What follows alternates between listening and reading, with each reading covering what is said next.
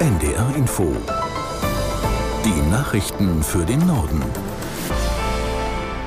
Um 7.31 Uhr mit Claudia Drews. Die Deutsche Bahn ist mit dem Versuch gescheitert, den geplanten Lokführerstreik mit juristischen Mitteln zu stoppen. Das Arbeitsgericht Frankfurt am Main lehnte eine einstweilige Verfügung gegen den Streikaufruf der Gewerkschaft GDL ab. Aus der Nachrichtenredaktion Ronald Lessig. Die Gewerkschaft sei entgegen der Auffassung der Deutschen Bahn nicht offenkundig tarifunfähig, so die Begründung der Frankfurter Richter. Der Bahnkonzern hat umgehend Berufung beim Hessischen Landesarbeitsgericht eingelegt. Dieser Weg steht auch dem Eisenbahnunternehmen Transdev offen, das zuvor in einem parallelen Verfahren vor dem Arbeitsgericht gescheitert war. Urteile der zweiten Instanz sollen am Dienstag fallen. Die GDL will ab Mittwochmorgen 2 Uhr bis Freitagabend 18 Uhr streiken. Streitpunkt in den Tarifverhandlungen ist die Forderung der Gewerkschaft nach einer kürzeren Arbeitszeit bei vollem Lohnausgleich. Angesichts der angespannten Lage in Hausarztpraxen lädt Bundesgesundheitsminister Lauterbach heute zu einem Gipfeltreffen. Aus Protest gegen die Gesundheitspolitik Lauterbachs hatten zwischen Weihnachten und Silvester tausende Ärztinnen und Ärzte ihre Praxen geschlossen. Ziel des Gipfels soll jetzt ein Maßnahmenpaket für Hausarztpraxen sein. Unter anderem sollen Honorarobergrenzen aufgehoben und bürokratische Anforderungen erleichtert werden.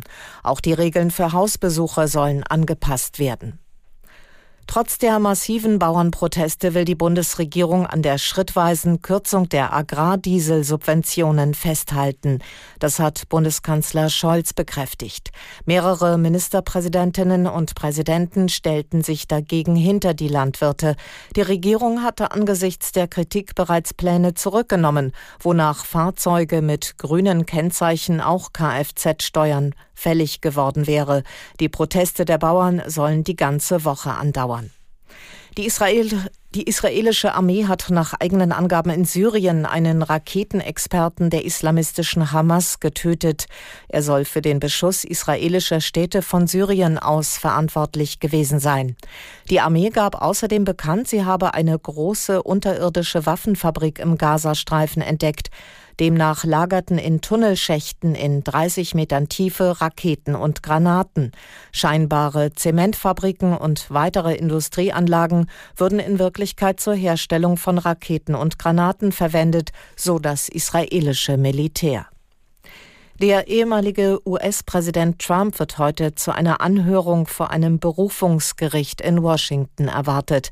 Es geht um die Frage, ob er in den USA wegen Wahlbetrugs angeklagt werden kann. Aus Washington Julia Kastein. Diesen Auftritt lässt Donald Trump sich nicht entgehen. Der Ex-Präsident will selbst mit am Verteidigertisch sitzen, wenn ein Berufungsgericht in Washington heute Vormittag Ortszeit seinen Fall hört. Es geht um die Frage, ob Trump als ehemaliger Präsident Immunität genießt für Straftaten, die er in seiner Amtszeit begangen haben soll. Konkret geht es um seine mutmaßlichen Versuche, das Wahlergebnis 2020 manipuliert zu haben. Trump erklärte auf seiner Social-Media-Plattform, er habe versucht, Wahlbetrug aufzunehmen aufzudecken und dazu als Präsident jedes Recht gehabt. Der Sonderstaatsanwalt, der Trump unter anderem wegen Verschwörung gegen die Vereinigten Staaten angeklagt hat, argumentiert dagegen. Trump sei nicht vor Strafverfolgung geschützt, weil er nicht mehr Präsident ist und als normaler Bürger keine Sonderrechte genießt. Die geplante Mondmission eines US-Unternehmens droht offenbar zu scheitern. Kurz nach dem Raketenstart ist an der Landekapsel ein technisches Problem aufgetreten. Aus Washington Ralf Borchardt.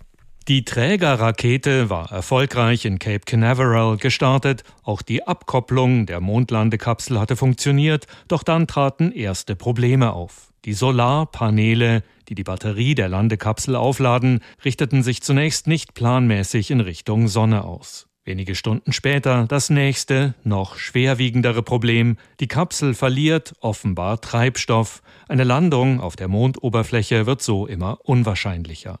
Noch will die Betreiberfirma Astrobotic nicht von einem Scheitern der geplanten Mondlandung sprechen. Man analysiere derzeit, welche alternativen Missionsprofile möglich wären. Ziel der Mission ist eigentlich die erste unbemannte US-Mondlandung seit 50 Jahren.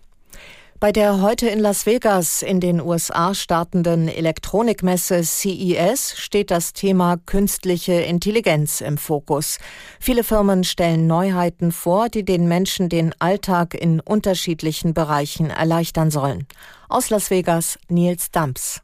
Wenn wir mit dem PC arbeiten, gibt es zum Beispiel demnächst eine neue Taste auf der Tastatur. Microsoft führt die ein, darauf tippen und dann startet der KI-Assistent in Word zum Beispiel und der schreibt dann eben, was man ihm sagt.